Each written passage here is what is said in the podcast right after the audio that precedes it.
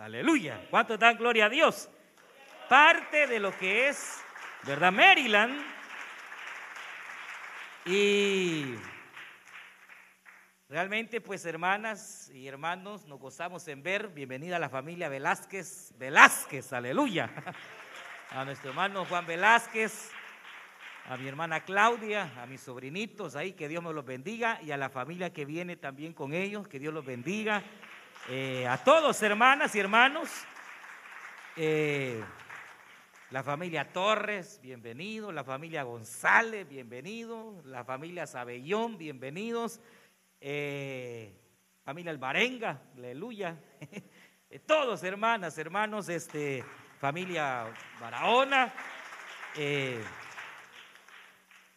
realmente, de, de, hecho, hermanos, usted sabe, no es fácil, ¿verdad? El poder eh, tratar de salir adelante con todas las situaciones que a veces se nos ponen. Pero de todo eso, hermano, yo creo que la cosa más difícil es el no poder saludarnos.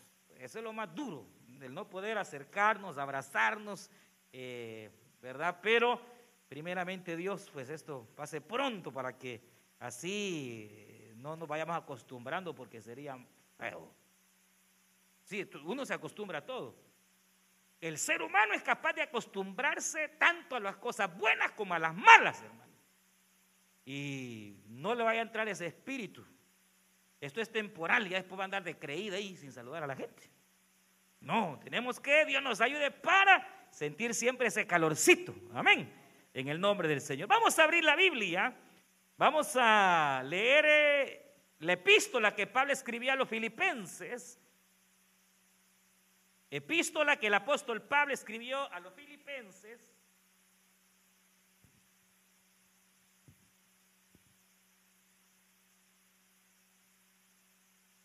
Capítulo 4, vamos a leer.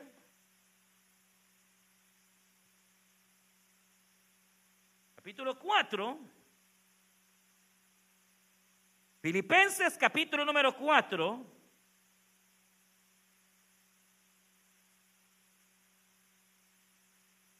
Y puestos en pie, hermanas y hermanos, también este, como decía nuestro hermano Germán, bueno, y agradecemos al grupo Manantial de Vida, ¿no? Que esta semana sí que les ha tocado otro, hay cuatro grupos, pero creo que no sé por qué les tocó hoy casi toda la semana a los hermanos.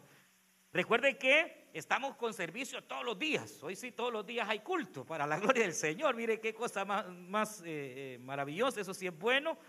Eh, cada día es dedicado a una zona y este, vamos por buen camino, hermanos, poco a poco, pero vamos por buen camino. Eh, yo sé que no están pues toda la zona. La semana pasada logramos congregar 400 personas en todos los días. Eh, sin embargo, pues eh, es básicamente ni la mitad de lo que la iglesia es. Pero yo a usted lo felicito porque usted hace el esfuerzo de poder estar acá y, el que usted esté va a animar a otras personas también para entonces venir a la casa del Señor. Así que también a aquellos que nos ven a través del Facebook, a través del YouTube, les damos la más cordial bienvenida en esta hermosa eh, noche. Amén. Capítulo número 4, entonces vamos a, vamos a leer y vamos a, a leer algunos versículos de la palabra del Señor. Eh, Vamos a...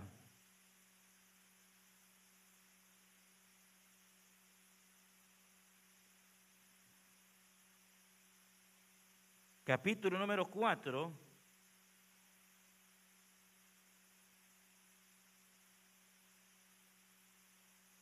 Y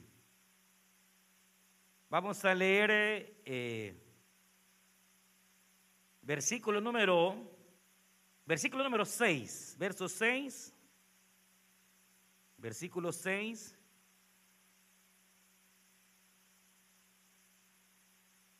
Y dice la palabra del Señor de la manera siguiente, por nada, dice la escritura, estéis afanosos o afanados.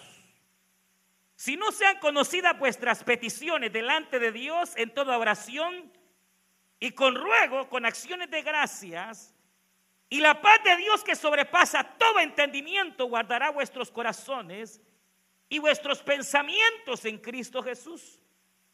Por lo demás, hermanos, todo lo que es verdadero, todo lo honesto, todo lo justo, todo lo puro, y todo lo amable, todo lo que es de buen nombre, si hay virtud alguna, en esto pensad. Lo que aprendisteis y recibisteis y oísteis y visteis en mí, hacedlo, y el Dios de paz estará con vosotros. Amén. Gloria a Dios. Vamos a orar y vamos a pedir al Señor que nos bendiga en esta hora. Cierre sus ojos y oramos al Señor en esta hermosa noche y le decimos, buen Dios y Padre nuestro que estás en los cielos, te damos gracias. Porque tú nos permites venir delante de tu presencia, Señor, en esta hora. Gracias. Porque este día sábado nos permites terminar, Señor, esta semana de servicio. Queremos rogarte que tú bendiga grandemente, Señor, a cada familia, a cada vida, a cada amigo, a cada amiga, Señor, aquí presente. Padre, bendice a los hermanos de la zona número 6. Queremos rogarte que tú nos hables a través de tu palabra. Que tu palabra venga, Señor, y toque nuestra vida, nuestros corazones. En el nombre maravilloso de Cristo Jesús de Nazaret. Señor, a ti daremos siempre honor y gloria, alabanza y poder. Y Señor, agradecemos el estar aquí, Señor, esta noche. Y abrimos nuestros corazones para recibir tu palabra. En el nombre de Jesús, gracias Cristo. Amén, Señor. Y amén. Gloria a Dios. Pueden tomar su asiento.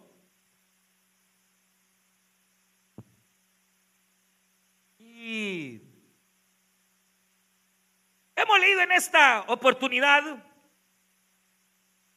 este deseo, un anhelo, un deseo que había en el corazón del apóstol San Pablo al escribirle a esta iglesia. Usted sabe que cada carta que usted encuentra en el Nuevo Testamento son básicamente dirigidas a iglesias específicas que en el, en el tiempo del ayer existieron y que siendo estos hombres de Dios como el apóstol Pablo, inspirados por el Señor, esos pensamientos y esos deseos que ellos escribieron nos han quedado para que nos sean útiles también a nuestra vida.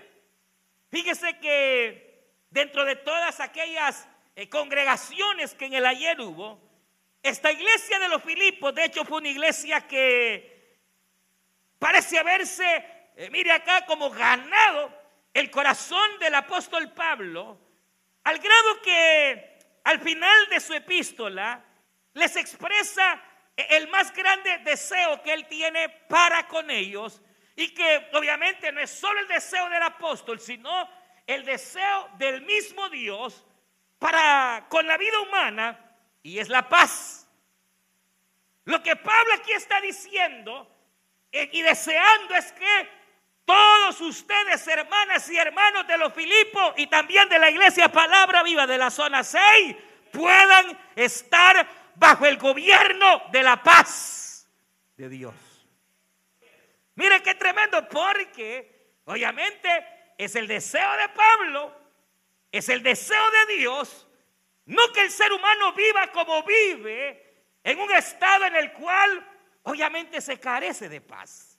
El ser humano por naturaleza busca la paz porque no la tiene. La paz básicamente es la ausencia de conflicto, es la ausencia de lucha, de batalla. La paz es un estado, no es un sentimiento, es un estado en el cual lo que ocurre es que hay una sensación de seguridad. Esa es paz. Es tener un estado de seguridad aunque las cosas estén mal. Fíjese qué interesante. La paz es un estado en el cual uno está certero y seguro que las cosas van a salir bien. La paz es un estado de seguridad en donde uno, a pesar que pueda estar atravesando alguna enfermedad, algún conflicto en la casa, alguna situación, uno puede estar tranquilo, seguro quieto que las cosas van a salir bien. imagínese si, si, eso, si, si paz es tranquilidad, Si paz es ausencia de lucha y de conflicto. Si paz es, hermano, seguridad en que las cosas siempre nos saldrán bien. Entonces, imagínese cuánto cree usted que se necesita la paz. Sobre todo en estas épocas de tanta inseguridad. En estas épocas de tanta incertidumbre. Hermano, porque por lo general, obviamente, eh, el ser humano, eh, no solo quizás ante eh, las circunstancias que lo rodean, sino que igualmente o internamente, oiga bien, no tiene realmente paz, sino que al contrario, casi siempre hay conflicto. Si paz es seguridad, si paz es falta de conflicto, entonces la paz es contrario a la guerra, a la lucha, a la batalla, a la inseguridad o a un estado de zozobra, en un estado de qué? De temor. Y mire, ¿cómo es porque por lo general nosotros como seres humanos casi siempre tenemos luchas. Somos dados, mire, no tiene usted, véame aquí, no tiene cara, pero es guerrillera. No tiene cara, pero es guerrillero. Y algunos ya me los puedo yo que son ¿Pero por qué? ¿Por qué? Porque es que a veces somos prestos para tener conflictos en la casa. Porque es que a veces somos prestos para llevarnos mal con la gente. Porque a veces cuesta el tener una, una, una relación estable. Porque es que los matrimonios se, se, se quiebran a veces. ¿Por qué? Porque el ser humano internamente tiene luchas. Y mire, si uno internamente no puede llevarse bien ni consigo mismo, ¿cómo podrá llevarse bien con los demás? Si uno no ha llegado al punto de poder llevarse bien a sí mismo, de llegar a poner los conflictos que hay internos, ¿cómo se va a poder llevar bien con las personas si cuando usted se mira en el espejo, hasta usted sola se pelea con el espejo? Si cuando uno de repente, hermano, se ve eh, eh, hasta que, hasta, hasta uno es tan fino en esto de las luchas que hasta se insulta uno solo. Imagínense qué tremendo, cómo es esto, porque realmente, hermano, se carece de paz. Los hombres carecen de paz y carecen de paz. Entonces lo que hay son conflictos. Hoy queremos una cosa, mañana queremos otra. Hay conflictos de sentimientos, hay conflictos de pensamientos, hay conflictos de decisiones. Y parecería que iba uno, hermano, pregando en esa vida. Y obviamente lo que va ocurriendo es que la falta de paz va llevando, hermano, a la vida humana a, un estado en el cual eh, si uno no tiene cuidado, puede llegar a caer en estados de miedos, temores, Mire, dice Pablo, dice Pablo, mire, por nada estéis afanosos, si no sean conocidas vuestras peticiones delante de Dios, para que la paz de Dios, para que la paz de Dios esté en vosotros, gobierne en vosotros. A los colosenses Pablo le dice igual, el anhelo más grande que tengo es que cada uno de ustedes puedan ser gobernados por la paz de Dios. ¿Por qué? Porque de una u otra manera el ser humano necesita ser guiado. Usted sabe qué significa la palabra gobierno. Gobierno. ¿Qué significará la palabra gobierno? Pablo dice, yo quiero y deseo que sean gobernados por la paz. Porque ¿qué es un gobierno? Pensemos que será un gobierno. ¿Qué es ser gobernado? Un gobernante es alguien que tiene cierto dominio. Es alguien que da dirección, se supone. Un gobierno por lo general, mire, un gobierno por lo general, obviamente está puesto para dar ciertas normas, pautas, para dar, eh, ¿qué diríamos? Sí, mandatos. Y casi siempre, por lo general, no en todos, pero oiga bien esto, casi siempre los gobiernos son, son, son, como diría, puestos a través del voto. En la mayoría de los países, hermano, hermano, los gobiernos son puestos por el pueblo. Y es el pueblo el que vota por tal gobierno. Y entonces, ¿qué es lo que resulta con esto? Que hermano, la decisión de ser gobernados, la decisión de ser gobernados por la paz de Cristo, por la paz de Dios, es nuestra. Usted prácticamente vota para decidir quién lo va a gobernar. Porque o nos gobierna la paz. Y entonces aprendemos a gozar de seguridad y de tranquilidad en la vida. O te va a gobernar otra cosa, pero siempre habrá alguien que te estará gobernando. Cuando no te gobierna la paz, te gobierna el temor, te gobierna la ansiedad, te gobierna la confusión, te gobiernan las emociones. Y hay personas que son gobernadas por las emociones. Las emociones los arrastran. Las emociones arrastran la, ansiedad, el no saber qué va a pasar en el día de mañana. Hermano, hermano, el temor. ¿Cuántos están siendo gobernados por el temor? ¿Cuántos están siendo? Mire, mire, mire, mire, el temor, el temor, no, no, el temor no es del diablo. E, e, el, dejarse gobernar por el temor es del diablo. Porque temor es un sentimiento natural. Todos sentimos miedo. Y hasta cierto punto el temor es bueno porque nos hace reaccionar ante las cosas malas. Y el sabio ve el mal y se aparta. Ahora, el problema no es sentir temor porque es natural sentir miedo. ¿O quién de los que estamos aquí nunca ha experimentado temor? ¿Ah? Todos. Pero el problema es dejarse gobernar por el temor. Esa es otra cosa. En donde ya tú caes bajo un espíritu de miedo, de temor, que paraliza. Y entonces ya todo es en base al miedo, al temor, como hoy en día anda la gente. Hermano, pero miren qué tremendo porque tarde o temprano al ser humano lo gobierna el temor.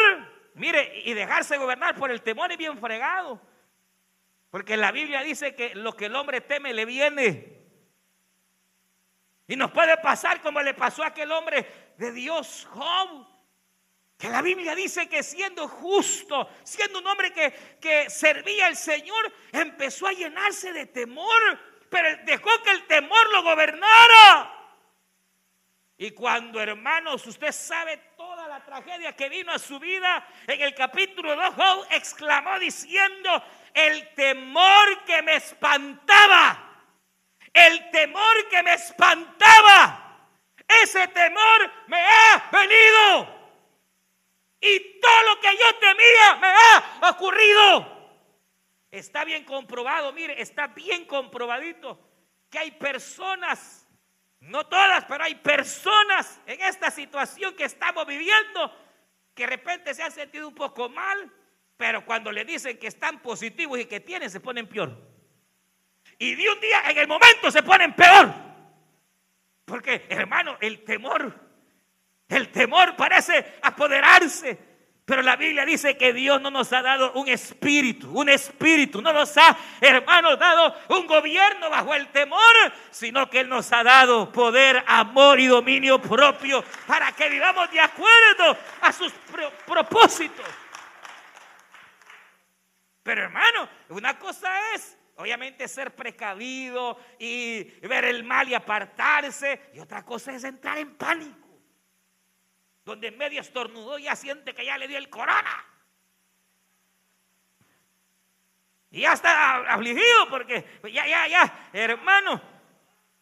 hasta empieza a sentir los síntomas. Y a veces ni es esa cosa. Porque lo que ocurre es que hoy ya no hay enfermedades, hermanos, se acabaron. No, ya no hay, solo, solo esta enfermedad existe. Y no, todas las enfermedades ahí están. Pero la cuestión es que el temor se apodera de tanta y de tantas situaciones, hermanos, que de repente uno puede caer en ese temor, puede caer en ese espanto y empezar a ser gobernado por el temor. Pero Dios no quiere eso. Aquí no dice, mis amados, yo anhelo, yo deseo que el temor los domine. No dice, yo deseo que la, depresión, yo no, yo deseo que la ansiedad los gobierne. No, jamás. Al contrario. La Biblia dice, echad vuestras ansiedades en Él. Dios jamás quiere que el hombre viva en esa incertidumbre. ¿Y qué va a pasar? ¿Y para dónde? ¿Y hoy qué hacemos? ¿Y, iremos a salir bien o qué va? No, Dios no quiere eso. Nunca lo quiso ni lo quiere. Cuando Jesús andaba con sus discípulos, muchas veces los veía, hermano, y estando él literal físicamente, los veía que de repente decía, ¿y hoy qué vamos a comer? ¿Y hoy qué? Y el Señor dice, ¿ustedes qué les pasa? No se preocupen por el día de mañana. ¿Qué les pasa? No se preocupen por el día de mañana. Dejen que cada día traiga su propio afán. Pero recordaos, dijo Cristo, mirad las aves del cielo que no trabajan ni trían y el Padre les da de comer. No os olvidéis que vosotros valéis más que las aves el deseo de Dios no es que uno viva tribulado. El deseo de Dios no es que ya se ande muriendo de tanta eh, eh, falta de paz que hoy, hoy se necesita. El deseo de Dios es paz. Cuando Jesús nació, oiga, cuando Jesús nació, mire, quiero hacer, quiero hacer un paréntesis. En el nombre del Señor quiero hacer un paréntesis, porque si no se me va a olvidar. Eh, bienvenida a la familia Torres, la familia Landaverde también, mi hermano Angelito. Y si alguien se me queda, ya la familia González, la familia Barona, ahí en el nombre del Señor, que no se me vaya a quedar ninguno. Pero bienvenidos, hermanos, en el nombre del Señor. Hoy sí seguimos. Cuando el Señor nació, la Biblia dice que los ángeles anunciaron y dijeron estas palabras. Gloria a Dios en las alturas. Y paz para los hombres de buena voluntad. Amén, hermanos. No, no dice así la Biblia.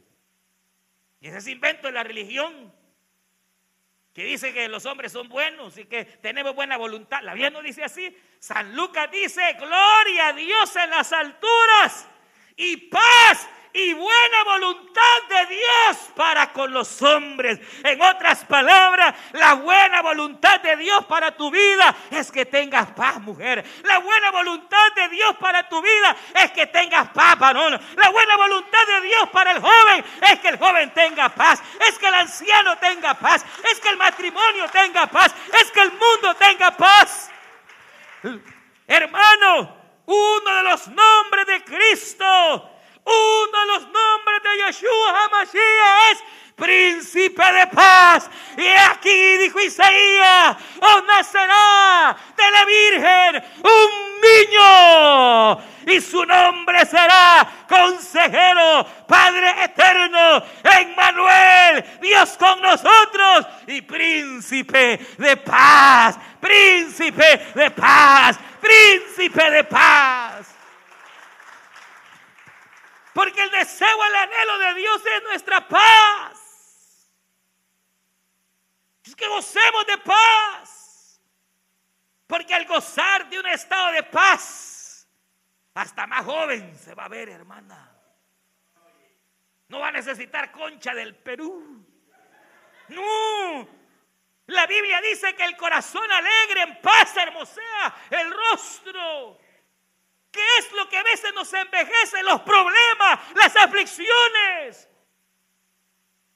Amén. No.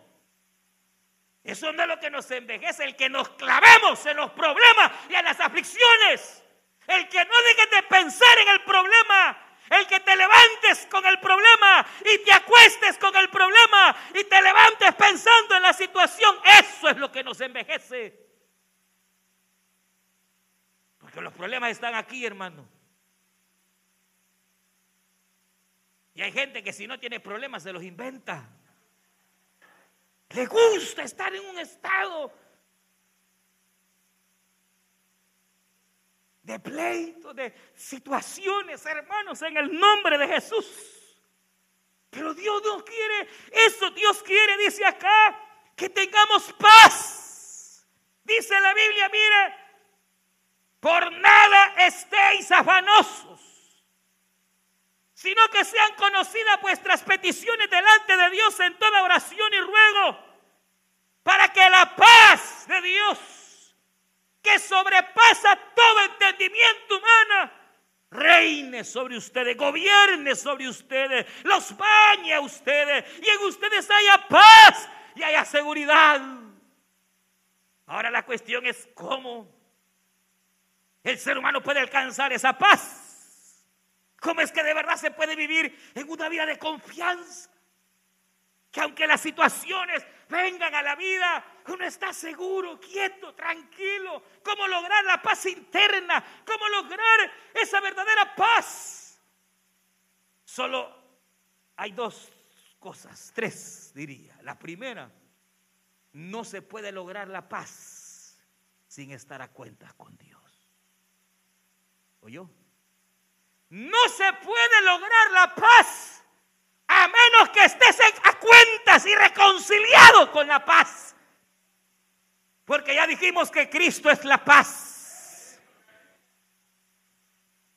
Pero para poder tener paz verdadera hay que estar reconciliados con Dios.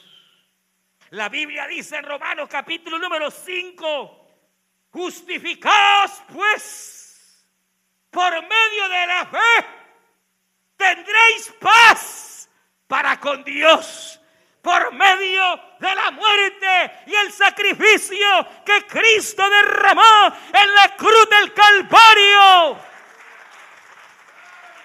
Segunda de Corintios capítulo 5 dice que el Señor en la cruz del Calvario estaba comprando nuestra paz. De modo que si alguno está en Cristo, dice Pablo, es nueva criatura, aleluya. Porque Dios estaba en Cristo, dice el siguiente versículo, reconciliando a los hombres con Dios, no tomándoles en cuenta sus pecados, sino para perdonarlos, para que entonces venga la paz Porque sin estar a cuentas con Dios es imposible tener paz.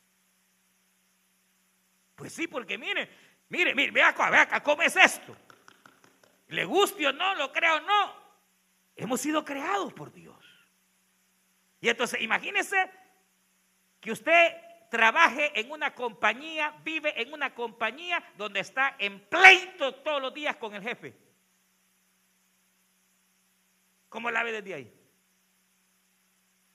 Los días pleito con el jefe. Entra a la empresa, sale a la empresa, lo que sea, pero como hay pleito con el jefe, pues así es la vida, mis amados. Todos los hombres nacemos bajo el pecado y en pecado, de tal manera que desde que nacemos, hermanos, estamos en pleito con el mero jefe, el de arriba. Y por eso hay confusión, y por eso hay turbación, pero cuando uno se pone a cuentas con el de arriba por medio de Jesucristo, entonces podemos lograr la paz. Y a su nombre. Por eso, hermano, Cristo es paz. Y cuando uno a través de Jesucristo se acerca al Padre y es reconciliado, entonces viene la paz. Por eso es que la Biblia señala que no hay otro mediador entre Dios y los hombres. Solo hay uno y es Jesucristo. Y Él es la paz. Por eso cuando Cristo resucitó, usted se recordar, el Señor aparece y va donde están los discípulos y el Señor le dice, mi paz os dejo y sopló. Mi paz os doy. No como el mundo la da porque el mundo la da pasajera, sino que mi paz permanece para siempre, hermano.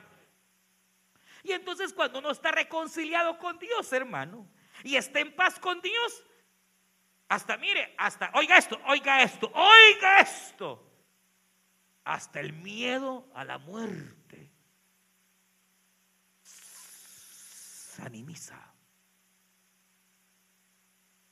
Porque uno sabe que está en paz con Dios.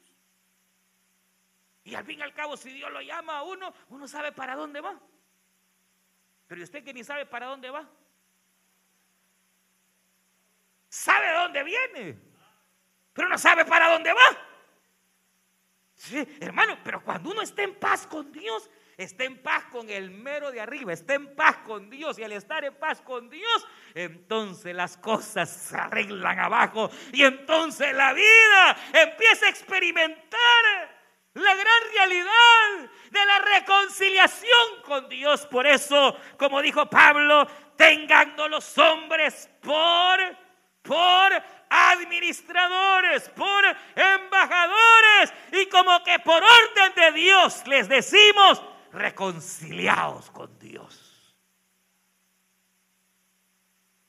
¿Usted ya está reconciliado con Dios?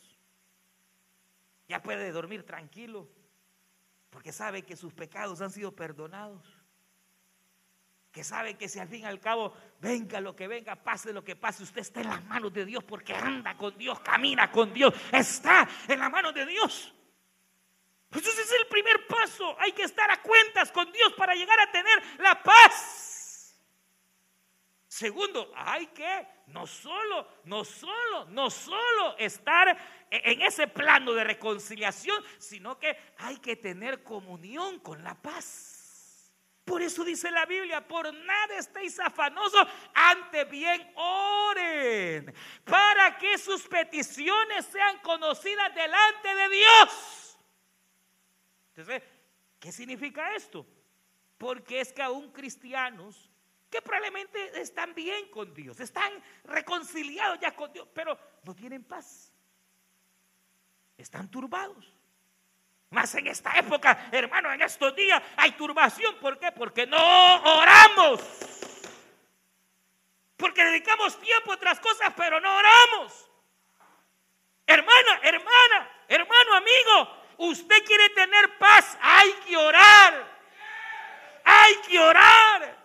Cuando tú tienes comunión con Dios y tus ansiedades, tus preocupaciones, las cargas que hay por tu familia, tu esposo, tus hijos, la economía, la salud. Tú vienes y eres sincera, sincero y vienes a Jesús y le dices, Señor, mira mi hija, Señor, mira esto, Señor, no hay plata, Señor, no hay el otro. Pero cuando tú oras, aleluya, y descargas en Cristo tus peticiones, entonces estás echando la ansiedad en Él y lo que de Él viene es la paz y la seguridad de que todo estará bien, de que Él tiene el control, de que nada es imposible para Él.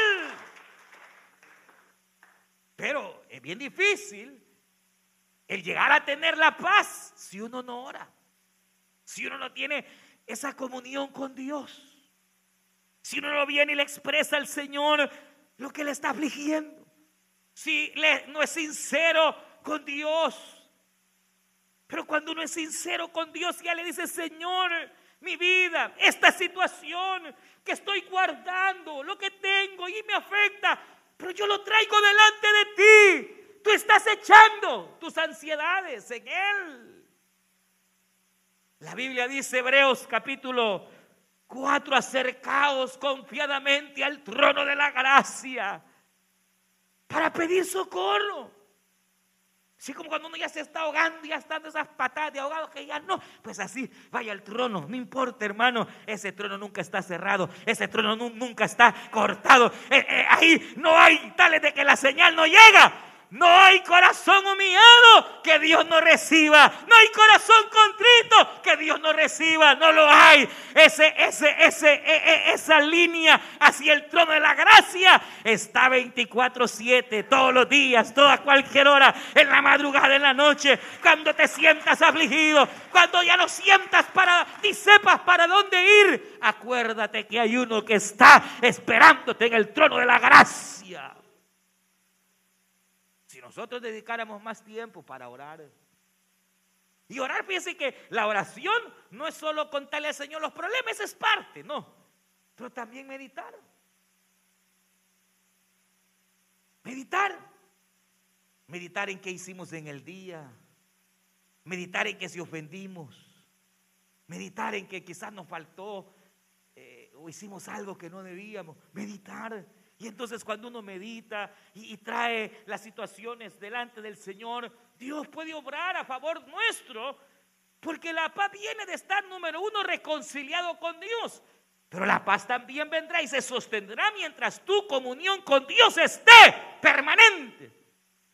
Yo le pregunto, ¿cómo está su comunión con el Señor? ¿Cuándo fue la última vez que habló con Él?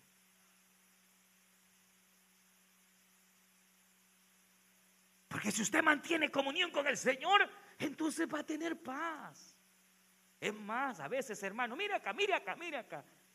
A veces cuando vivimos situaciones conflictivas, entonces uno siente que la paz se le va. Uno debe hacer algo. Venir delante de Dios y humillarse y no levantarse hasta que sienta paz. No levantarse hasta que sienta paz hasta que sientas seguridad de que Dios ya te oyó.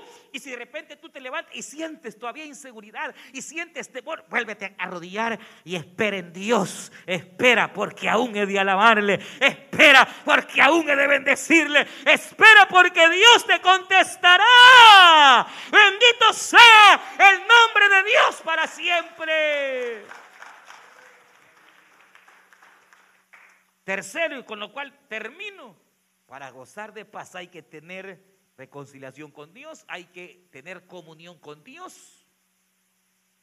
Y tercero, para tener paz, y esto es quizás el área más difícil, te tienen que cambiar la mente.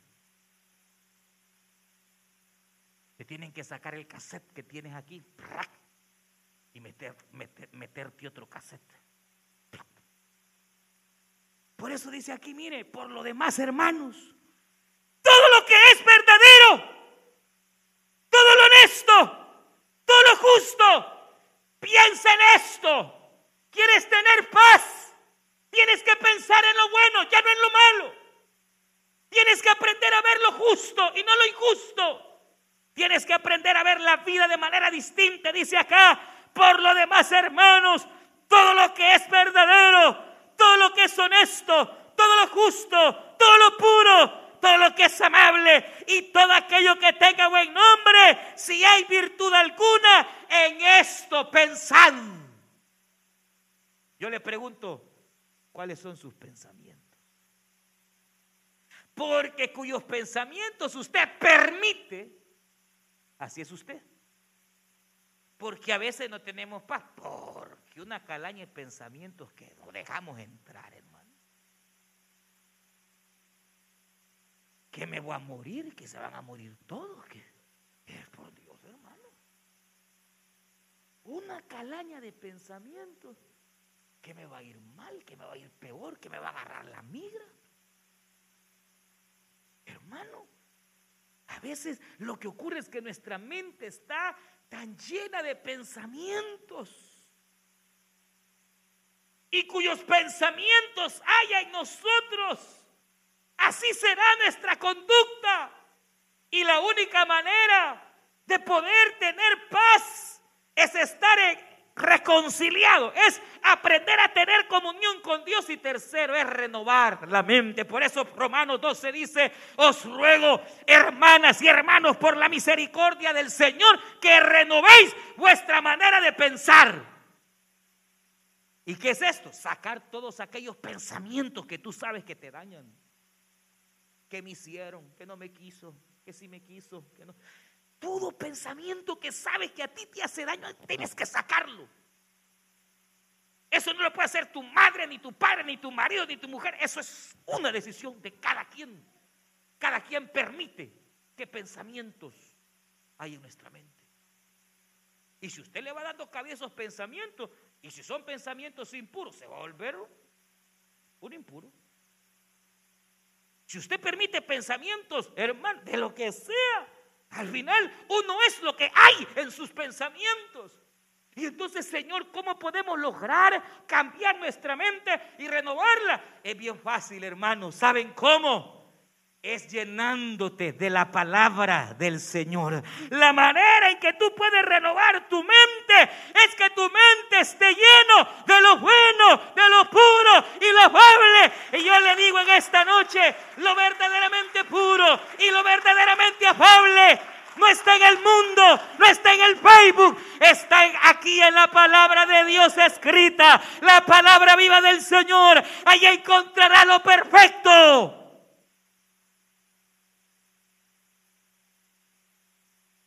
Quiere tener paz, vote hoy. Vote. Elija. Y si usted elige por Dios y elige por su palabra, entonces comience a leer la Biblia. Y memorice ese texto bíblico. Y entonces cuando venga la tribulación, cuando venga la prueba, cuando venga la circunstancia, de su corazón va a saltar la palabra. Y esa palabra te va a dar confianza. Y te va a decir, no temas.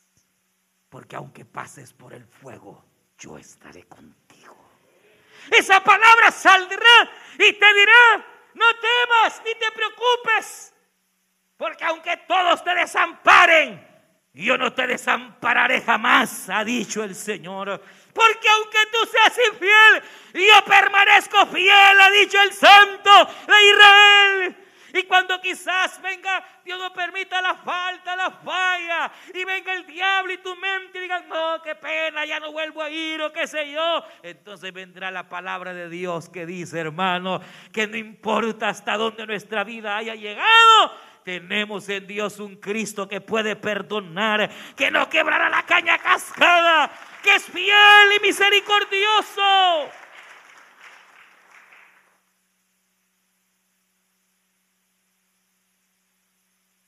¿Se acuerdan cuando, y ya termino, pero cuando hay un ejemplo tremendo, cuando los discípulos van en aquella barca? Y dice que había una gran tormenta que azotaba. Hermano, Jesús iba en la barca. Y Jesús estaba bien dormido.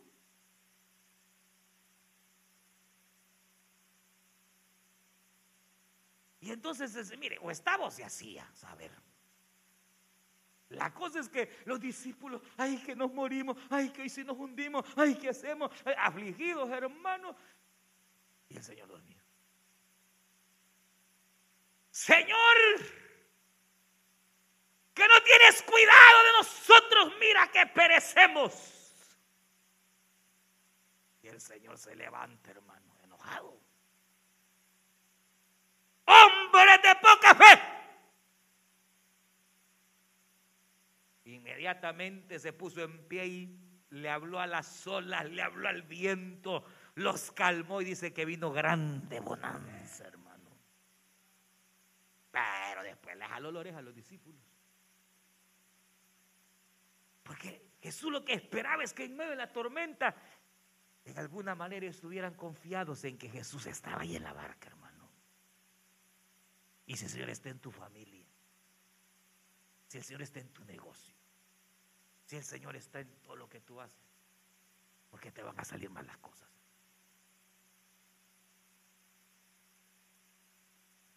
Entonces tendrás paz, seguridad.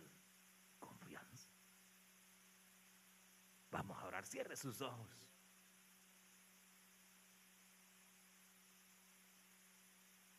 Puestos en pie, hermanas, hermanos.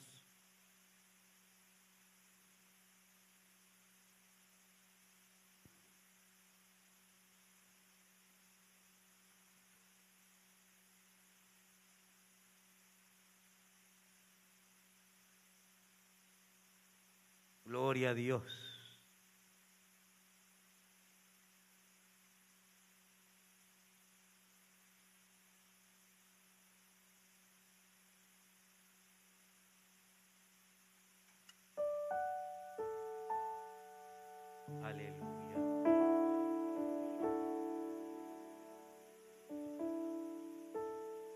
Dios es bueno.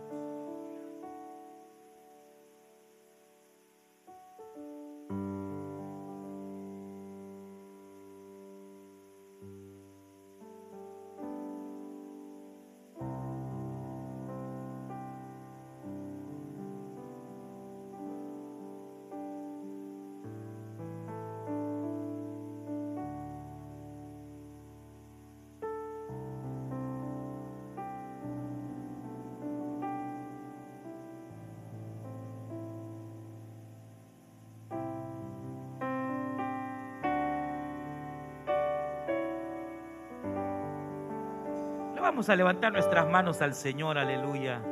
Dios quiere poner paz. En medio de la tormenta.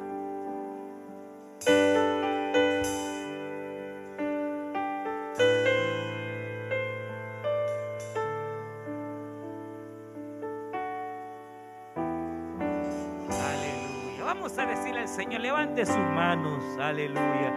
Cuando las veces que intentaste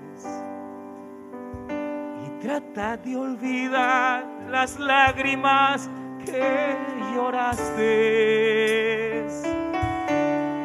Solo tienes pena y tristeza y el futuro incierto esperas. Puedes tener paz en la tormenta. Y la iglesia puedes tener paz en la tormenta. Fe y esperanza, fe y esperanza cuando no puedas seguir. Y aún con tu mundo hecho pedazos, el Señor guiará tus pasos en paz.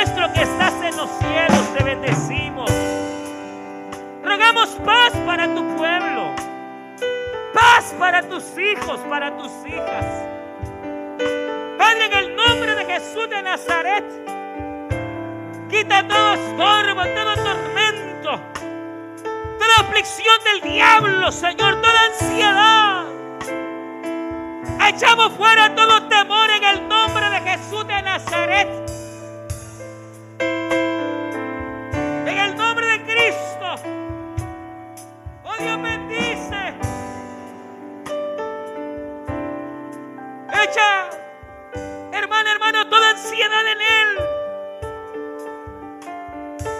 Él cuidará de ti. Tus penas.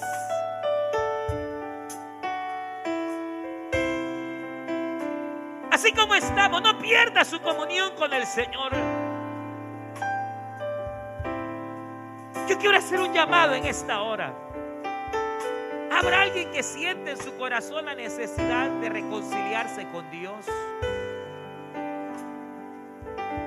De recibir a Cristo por primera vez como Señor y Salvador.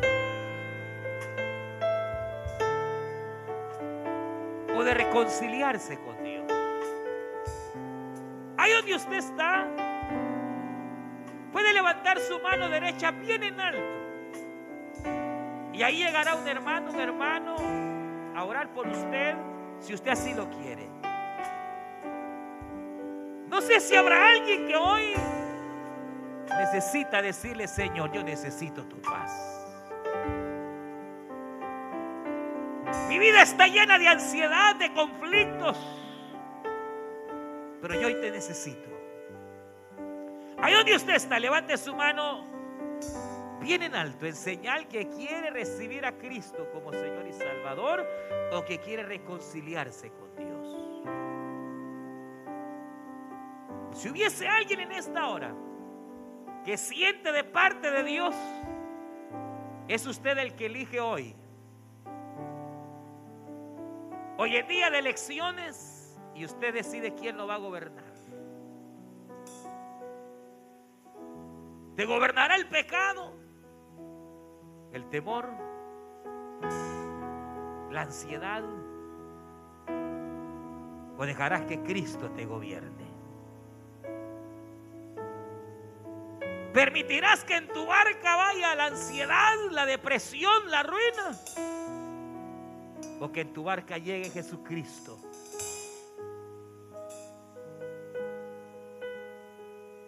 príncipe de paz, Dios fuerte, Padre eterno.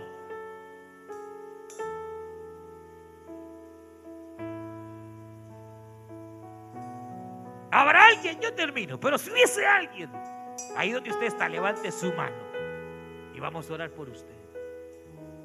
Que quiera hoy reconciliarse o recibir a Cristo por primera Si no lo hay, oramos. Y le decimos al Señor, buen Dios y Padre nuestro que estás en los cielos, te damos gracias. Por tu infinito amor y tu infinita misericordia. Rogamos que pongas tu paz en cada vida, en cada corazón. Que tu palabra no vuelva vacía, sino que haga una grande obra, Señor. Que pueda ser sembrada en cada corazón en el nombre maravilloso de Cristo Jesús de Nazaret. Gracias te damos, Señor, por cada vida, cada familia. Cada hogar en ti lo ponemos. En el nombre maravilloso de Cristo Jesús de Nazaret. Gracias Cristo. Gracias Espíritu Santo. Llénanos de tu paz bendición, Señor.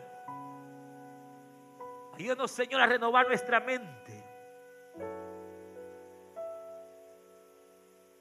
En el nombre de Jesús. Gracias, Cristo. Gloria a Dios. Vamos a, finalizar, hermanas, hermanos, solamente eh, vamos a Vamos, vamos, eh, bueno. Eh, solamente, hermanos, dos cositas, sí, eh, rapidito, solamente queremos decirles que estamos, ya algunos tal vez ya saben, estamos en un plan de recaudación debido a que nuestra hermana Tessie Pineda, del área de Washington, esposa de nuestro hermano Juan Carlos Pineda, pues ella durante siete años está en una crisis de sus riñones y realmente pues ella está pues recibiendo cada semana, dos, tres veces a la semana diálisis, pero en estos últimos meses, hermanos, ella ha venido colapsando porque ya los riñones realmente ya no, ya no y entonces, como pues ella no tiene legalidad, el gobierno en ninguna parte del país pues se presta para ayudar a este tipo de casos. Y entonces, hermanos, se ha formado una página en GoFundMe, que es donde la gente recauda, usted sabe, eh, cualquier persona pone su necesidad, pone su petición ahí, y la gente pues comienza a donar, a donar. Y se ha abierto una página en la cual, hermanos, pues eh, esperamos que todos los que pudiéramos ahí eh, dar algo, pudiéramos hacerlo, porque hay una meta grande que es de 60 mil dólares, pero eh, creemos, hermanos, que Dios puede tocar los corazones y puede proveer, hermano. lo se empezó hace dos días atrás, ya van como casi dos mil dólares que se han recogido, pero obviamente, hermanos, eh, si nosotros como iglesia nos involucramos, si usted en su Facebook, en, su, en lo que tenga, lo comparte, eh, va a ser mucho más fácil que pueda llegar esta necesidad a todas las personas y pues se pueda recolectar para que la hermana pueda hacerse un trasplante. Ya hay, ya hay una, eh, ya hay una, que diríamos, quien se hace cargo, pero, pero se necesita esa cantidad de dinero. Así que, este, vamos, yo no sé, ¿verdad? Eh, eh, lo estamos haciendo a través de, eh, de, un link, en donde en un texto estamos mandando a cada teléfono el link y usted lo pone y ya le aparece la página en Confundme y desde su teléfono usted puede hacer una donación de lo que usted quiera, 10 dólares, 20 dólares, o si Dios lo toque y da los 60 mil dólares, pues gloria a Dios, hermano, de una vez. Dios hará grandes cosas con usted. Entonces, este, realmente, hermanos, es una necesidad ahorita eh, que nos está llevando. No se trata de pedir, digamos, o, darlo, hermano, a recoger ofrenda, porque eso va directamente, hermano, o, a la cuenta de la hermana o directamente a esa compañía. Así que, en el nombre del Señor, yo le diría que nos hagamos participantes, ¿verdad? Así que eh, también queremos informarles que ya está la guía. Así que también los líderes, ¿verdad? O el que quiera la guía, son 12 temas. Eh, la guía hoy es temática, es decir, no está basada en un solo libro de la Biblia, sino en temas y la temática es Dios habla hoy. Son 12 temas referentes a la pandemia, o sea, cómo Dios nos está hablando en este tiempo, qué nos quiere decir Dios a través de todo lo que estamos viendo, porque Dios habla. Y usted sabe que ha hablado a todo el mundo y a veces somos tan necios que tiene que permitir algo así para que todo el mundo ponga atención a lo que Dios va a hablar. Así que este, ¿verdad? Ya está en la guía. Vamos a orar, pero dice acá que nuestra hermana Mari está cumpliendo años, así que mi hermano Jorgito quiere que oremos por ella. Vamos a orar, hermano. Si ella quiere, pues oramos, ¿verdad? Eh, vamos a pedirle a mi hermana que pueda ponerse en pie y, bueno, bueno, se quita bien, que no la conozco, pues sí. Este, venga, sé que vamos a orar, hermano, y vamos a, orar por la vida de la sierva. Eh, Vamos a, orar. Hermano Jairo, pase, hermano. Vamos a orar, hermano. Voy a pedirle a mi hermano pastor, hermano Maynor, que, oremos y este. Usted solo póngase en pie, levante su mano derecha, vamos a despedir el culto, pero vamos a orar por los hermanos, que Dios les dé salud, bendición. Vamos a dejar a nuestro hermano pastor que él ore y Gloria a Dios. Vamos a orar, hermanos, en esta noche por la vida de mi hermano Jairo Reyes y mi hermana Mari Cebellón. Gloria a Dios. Cerremos nuestros ojos y digámosle, Padre nuestro que estás en los cielos, te damos gracias, Señor, en esta noche. Señor, venimos una vez más delante de tu presencia, Señor, a ponerte, Señor, en tus manos, Señor, la vida, Señor, de mi hermana Mari Cebellón, Padre eterno.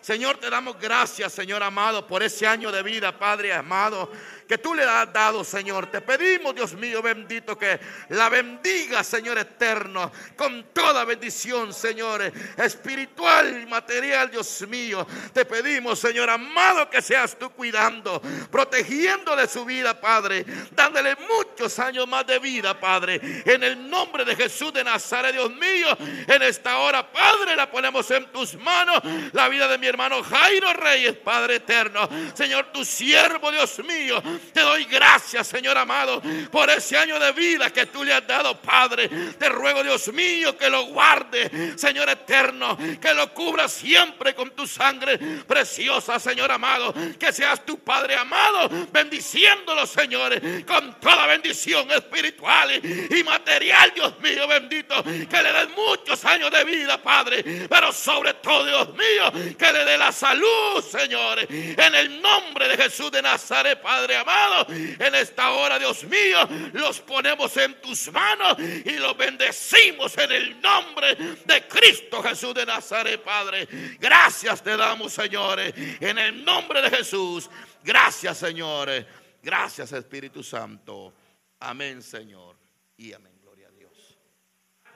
Gloria a Dios. Gloria a Dios. Vamos a orar, hermano. Pongámoslo todos de pie para despedirnos. Gloria al Señor y cierre sus ojos. Y dígamele, Padre nuestro que estás en los cielos, te damos gracias, Señor, en esta noche. Gracias por tu palabra por tu presencia, Señor. Gracias, Señor eterno, por todo lo que hemos hecho, Señor, en esta noche, en tu nombre, Padre. En el nombre de Cristo Jesús de Nazaret. Gracias, Señor. Ponemos en tus manos nuestras vidas, Señor amado. Te rogamos que nos lleves con bien a nuestros hogares, que nos guardes, Señor, y que nos cubras con tu sangre preciosa, Señor amado. En el nombre de Jesús de Nazaret, en esta noche, te damos gracias, señores. Gracias, Cristo Jesús. Amén, Señor. Y amén. Gloria a Dios. Que Dios me los bendiga, hermanitos.